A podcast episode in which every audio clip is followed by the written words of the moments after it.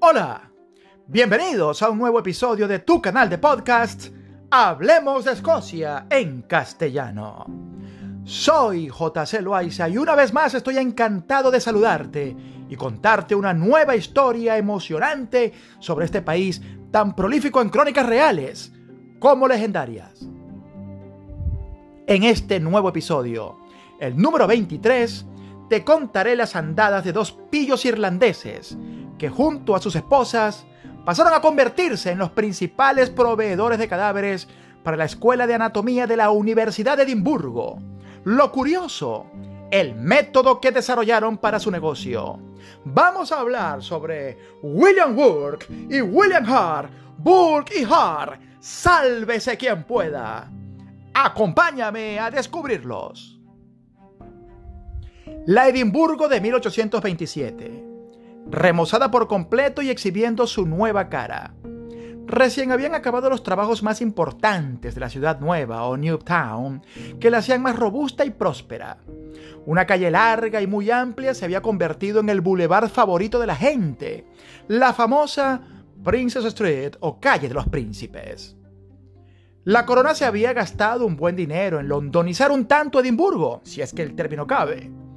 La revolución industrial daba para todo y era el principal motor de un crecimiento acelerado que motivó la construcción de vías de comunicación como carreteras, vías férreas, puentes y canales de navegación. La historia de Burke y Hart comienza precisamente en uno de aquellos canales de navegación que se construían a prisa, el Union Canal. Ambos eran nativos de Irlanda del Norte y a través de caminos separados terminaron por emigrar a Escocia, para juntarse caprichosamente en el empleo de obreros a destajo en la construcción de aquellos acueductos.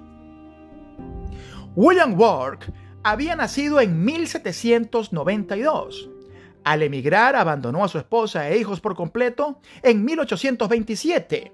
Al concluir la construcción del canal, se mudó al Tanner's Close de Edimburgo junto a su nueva esposa, Helen McDougall, a quien había conocido en Falkirk. Burke era conocido como un hombre trabajador, amable y de buen humor. Se convirtió en vendedor ambulante de bagatelas y cosas viejas, y era frecuente verlo cantar y bailar por la Royal Mile para agradar a los transeúntes. Mientras tanto, William Hart, cuyo año de nacimiento es muy difícil de precisar, posiblemente en algún momento entre 1795 a 1804, siguió los pasos de su amigo Burke, y también se alojó en Tanner's Close, aunque en una casa de huéspedes. Sin embargo, William Hart pasó de ser huésped a dueño, pues a los dos años de haberse mudado, el dueño murió y Hart consoló muy bien a la viuda Margaret Laird, irlandesa como él, al punto que le hizo olvidar prontamente la muerte de aquel cristiano, convirtiéndose en su nuevo esposo. Hart era todo lo contrario a William Work. Era de vocabulario vulgar, desdeñado en sus trajes y poco aseado, muy delgado y de comportamiento provocador, bravucón y fanfarrón. Su cabeza y rostro llenas de cicatrices eran su mejor carta de presentación. Ambos personajes, muy diferentes en apariencia y comportamiento, pero de almas muy negras, consolidaron su amistad ahora como vecinos en Tanner's Close. Con la caída del llamado Bloody Code o Código Sangriento, que era el sistema de leyes y castigos vigentes entre 1688 y 1815, y que prácticamente penaba cualquier falta o delito con la pena de muerte, también cayó el número de cadáveres que se utilizaban para los estudios de anatomía en las universidades británicas, lo que exacerbó la demanda de este peculiar producto. Ahora los únicos cuerpos que legalmente se podían usar para los fines de prácticas eran de aquellos que hubiesen muerto en prisión por suicidios y poco más. Eso condujo a una escasez extrema de cadáveres disponibles. A finales de los años de 1820, los ladrones de tumbas se habían convertido en principales visitantes de los cementerios. Exhumar cadáveres aprovechando la nocturnidad y venderlos en las escuelas de anatomía para sus disecciones, aprovechando la complicidad de los médicos profesores y la ineptitud de las autoridades. Mientras más fresco el cadáver, la paga era mejor.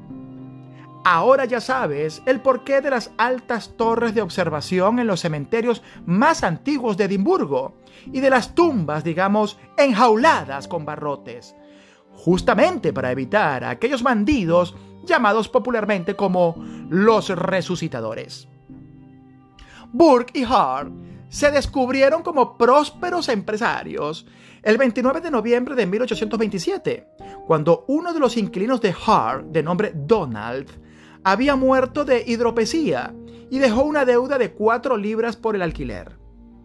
Los dos irlandeses probaron suerte llevando el cuerpo a la Escuela de Medicina de la Universidad de Edimburgo, donde un ávido médico profesor de nombre Robert Knox les pagó 7 libras y 10 chelines por aquel fresquísimo cadáver.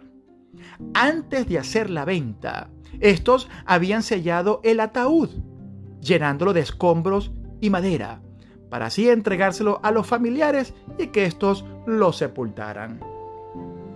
Aquel negocio que acababan de cerrar, más la promesa de pagos similares o mejores, si los cuerpos eran más jóvenes, los puso a ambos de cara a lo más perverso e inicuo de sus almas, desatando una ambición por el dinero que los llevó a cometer en complicidad de sus esposas, al menos 16 asesinatos.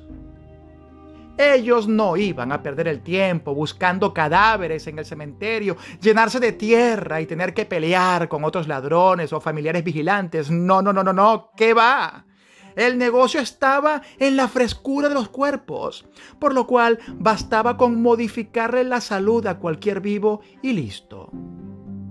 El segundo negocio y primer asesinato ocurrió en enero de 1828. Otro inquilino de Hart había enfermado, esta vez de nombre Joseph. Ambos esperaron pacientemente durante tres días para ver si moría por su propia condición de gripe y fiebres. Sin embargo, al ver que Joseph no se despedía, sino que mejoraba, decidieron ayudarle a dar un tour por el más allá. Lo emborracharon con whisky para luego inmovilizarlo con una técnica de sofocamiento que no dejaba marcas ni magulladuras que pudiesen entorpecer el aprendizaje de los alumnos de anatomía. Desde ese entonces a esa técnica se le conoce como burking, haciendo pues justamente un honor, digamos, a William Work. Este William Work se tumbaba sobre el cuerpo de sus víctimas, dejando descansar todo su peso sobre el tórax de aquel cuerpo, sujetándole las manos hacia los lados, mientras Hart taparía la nariz y la boca hasta el ahogamiento final. Por este encargo, matando a Joseph, recibieron de pago 10 libras de manos de Robert Knox. Como los huéspedes de Hart no enfermaban, había que buscarlos, los cuerpos por cualquier lugar. Estos decidieron salir a buscar a sus víctimas en las calles de la ciudad, pero seleccionando a personas pobres, indigentes o huérfanos, que por su condición fuesen menos probables de ser extrañadas por alguna persona. Así llegaron hasta Abigail Simpson, una anciana que vendía sal en Edimburgo para complementar su pensión. Ella vivía en Gilmerton, lo suficientemente alejada de la ciudad vieja de Edimburgo como para, además, alejar las sospechas. El día 12 de febrero de 1828 la invitaron a beber whisky en la pensión de Hart. La emborracharon y lo demás fue fácil le dieron su boleto con conexión al paraíso sin retorno. Por este nuevo cuerpo les volvieron a pagar 10 libras y el agradecimiento por lo fresquito que estaba. La esposa de William Hart, Margaret, invitó a una anciana a su casa en marzo de ese mismo año. Ella misma la emborrachó con whisky hasta vencerla de sueño. Hart, quien se encontraba por fuera de casa, pero al regresar él mismo la sofocó, con la funda de una almohada. William Work se unió al festín para transportar el paquete y ¡ala! Son diez más. Otra viejita fue despachada a la pensión de San Pedro a punta de analgésicos.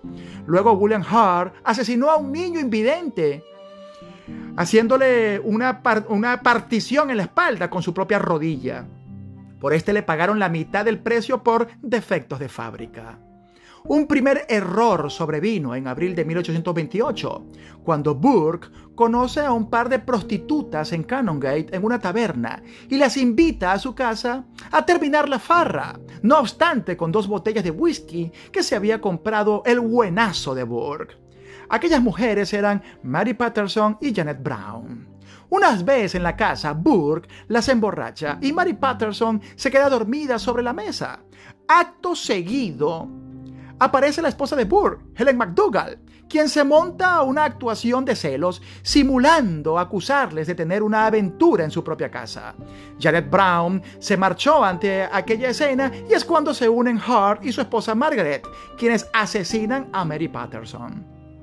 Al llevar el cuerpo al comprador adinerado de Robert Knox, uno de sus asistentes reconoce a la mujer muerta y levanta suspicacias. Por aquel cuerpo cobraron ocho libras. Janet Brown regresó más tarde a casa de Burke para buscar a su amiga Mary, pero le dijeron que ésta se había ido a Glasgow a ligar con un viajero que iba de paso. Luego, en junio de 1828, mataron a madre e hija con un móvil similar. Luego mataron a una indigente llamada Effie, que era amiga de Burke. Vaya amistad. Más tarde, mataron a dos inquilinos de Hart, una abuela y su nieto. A la abuela la tranquilizaron a fuerza de whisky, matándola en la cocina, mientras que al niño lo asfixiaron mientras dormía. A finales de ese mismo mes de junio comenzaron las desavenencias entre los Hart y los Burke, luego que los Burke se tomaron unas vacaciones por Falkirk, pagadas con el sudor del trabajo de matar personas. Al regresar, descubrió que su socio había matado a dos personas más y que el impertérrito de Robert Knox le había pagado 20 libras por aquellos envíos. Burke y Hart llegaron a cerrar aquella diferencia en una junta directiva a golpes en Tanner's Close, y Burke y su esposa terminaron mudándose a otro lugar cercano de la casa de Hart. Sin embargo, los negocios son negocios y ambos se reconcilian a finales de septiembre, cuando una nueva carne fresca los pone a ganar dinero. Esta vez, una señora de apellido Osler, que se dedicaba a lavar ropa. Esta llega a la casa de huéspedes de Hart para cumplir con su trabajo, y el buen whisky hizo lo suyo. A mediados de octubre, una prima de la esposa de Burke, Anne McDougall, escuchen bien, una prima de la esposa de Burke, los estaba visitando. Ella venía de Falkirk y ¡zas! La mataron con su habitual técnica. Luego mataron a James Wilson, un joven de 18 años, muy popular en High Street y en Princess Street, por su condición de minusvalía mental y física. La gente lo ayudaba como pudiese y por tanto era una figura muy reconocible. El asesinato de William ocurrió en noviembre, cuando Hart lo llevó a su casa bajo la promesa de darle whisky y comida. Burke se unió al convite y con la complicidad de ambas esposas dieron muerte al joven James luego de un forcejeo que llevó algunos minutos. El cuerpo fue llevado al comprador Robert Knox y sus estudiantes se dieron cuenta de quién se trataba. El chisme corrió como pólvora por la ciudad, pero el doctor Robert Knox convenientemente diseccionó la cabeza y el pie derecho deformado para evitar su identidad. El último asesinato fue la noche de Halloween de 1828. Burke había conocido a Margaret Doherty, una irlandesa recién llegada a Edimburgo, poco tiempo antes, Burke y su esposa Helen habían comenzado a alojar inquilinos en su nueva casa, por lo que Burke le ofrece hospedaje a Margaret Doherty y se gana su confianza por su acento irlandés y por hacerle creer a ella que probablemente tuviesen nexos familiares. Una vez en la casa comenzaron a tomar y Helen, la esposa de Burke, se les unió. Como en la casa estaban unos inquilinos que molestaban para llevar a cabo el asesinato, convencieron con dinero a aquella pareja de nombre Anne y James Gray de quedarse en la casa de Hart so pretexto de que Margaret era una pariente y necesitaban esa habitación para hospedarla. William Burke lleva a los Gray a casa de Hart y ambos retornan a perpetrar el hecho. Tarde en la noche, Margaret se emborrachó y quedó dormida y el cuarteto asesina a la pobre de Margaret Doherty de la forma acostumbrada. La escondieron debajo de la cama de aquella habitación a esperar que amaneciera para llevarla a la escuela de medicina y venderla en cualquier momento. Sin embargo, los Gray regresaron antes de la hora acordada para buscar ropa para sus hijos, que había quedado precisamente en la misma habitación. Cuando Burke les negó casi con violencia y en estado de ebriedad el acceso a ese dormitorio, estos sospechan que algo ocurría. En la tarde, los Gray aprovecharon para entrar al percatarse que los Burke habían salido, y su sorpresa fue grande cuando, oh, descubrieron al cuerpo debajo de la cama. Ambos salen de inmediato a interponer denuncia en la policía y en su trayecto se consiguen con la esposa de Burke.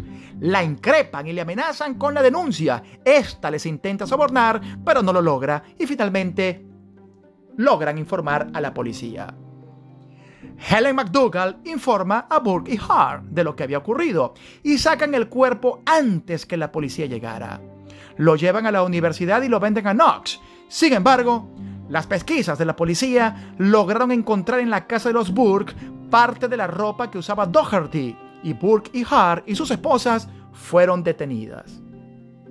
La policía también logró encontrar el cuerpo de Doherty en el consultorio de Knox antes que éste la diseccionara. Cuando la noticia fue publicada en los periódicos, todo quedaría al descubierto.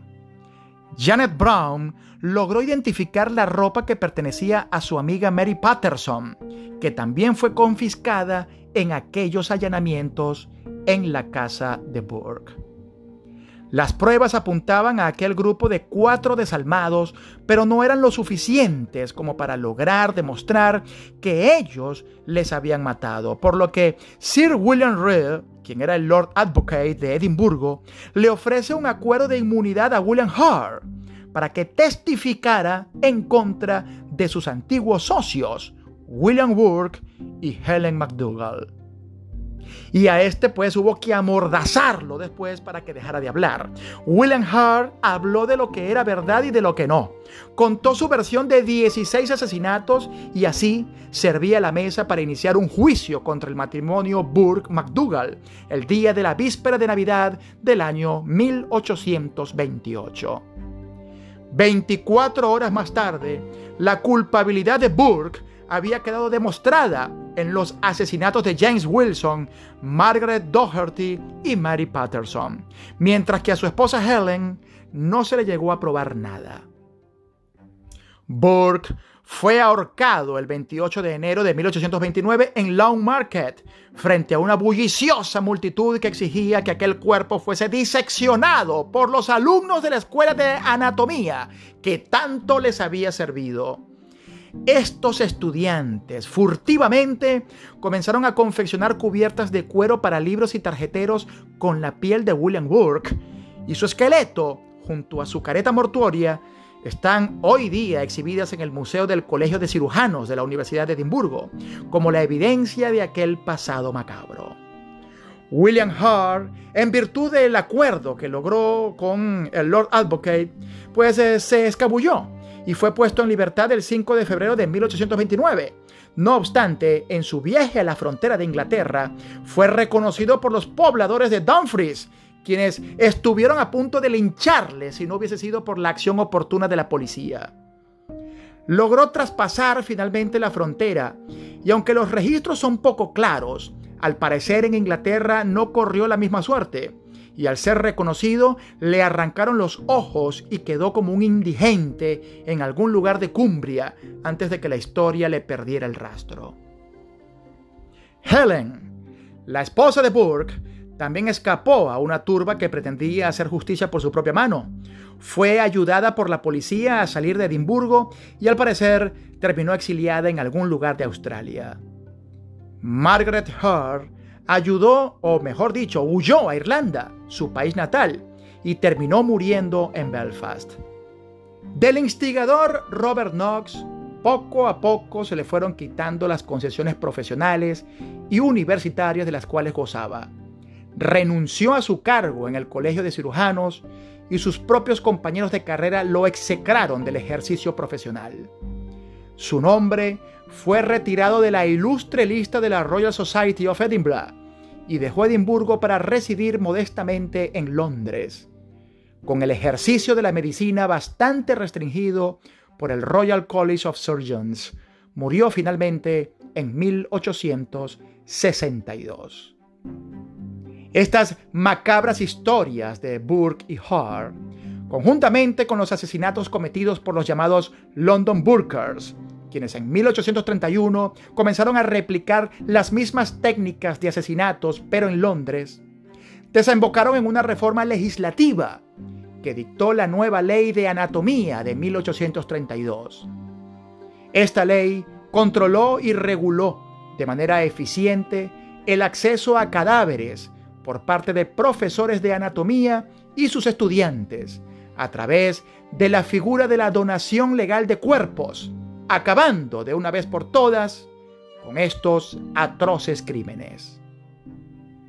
Cuando vengas a Edimburgo y alguien te invite a tomar whisky, pregúntale primero si su nombre es William Burke o William Hart. Hablemos de Escocia en castellano. Solo unos minutos para descubrir una Escocia sorprendente. Producción, libreto y narración J.C. Loaiza. Amigos invisibles, nos escuchamos el próximo miércoles.